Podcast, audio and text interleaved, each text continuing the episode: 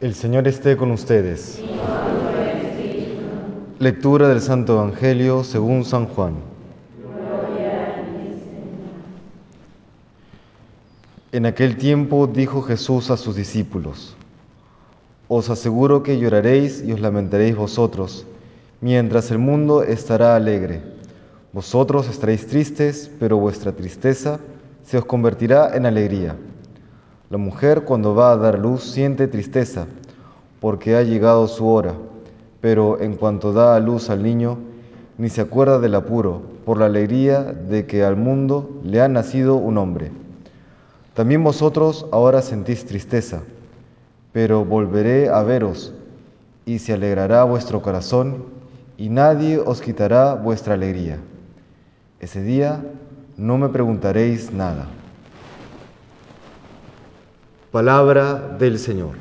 Gloria a Señor Jesús.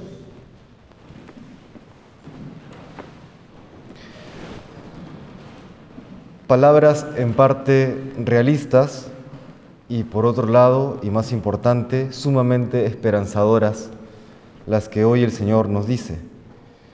Nos dice que sentiremos tristeza porque lo perdemos en, nuestra, en nuestro horizonte, pero luego volveremos a verlo y se alegrará nuestro corazón.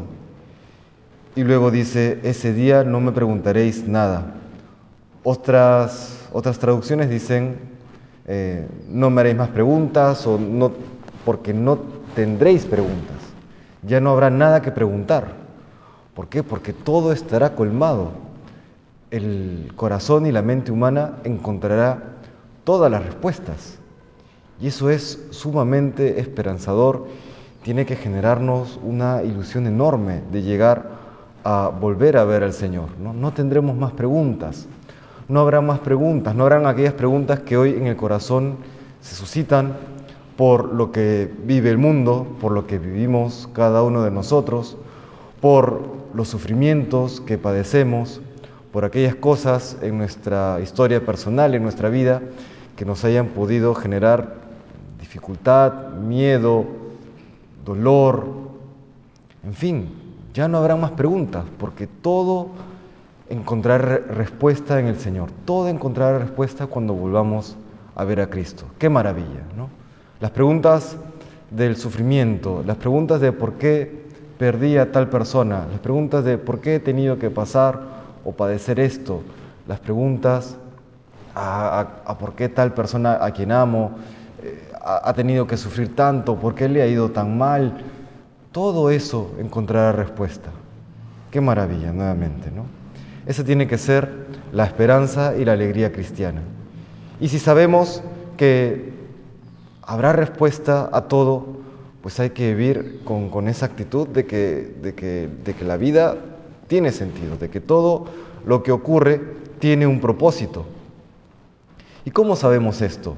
Porque parecieran palabras eh, muy, muy prometedoras, pero que a veces pareciera que quedan grandes ante la realidad. Bueno, recordemos que Jesucristo ha resucitado. Y si Jesucristo ha resucitado, es porque Él es Dios. No hay otra conclusión posible. Si Jesucristo ha resucitado, todo aquello que Él dijo en vida es verdad. Todo. Incluyendo, por supuesto, estas palabras. ¿no? Ese día no habrán más preguntas, no habrá nada más que preguntar, todo encontrará respuesta.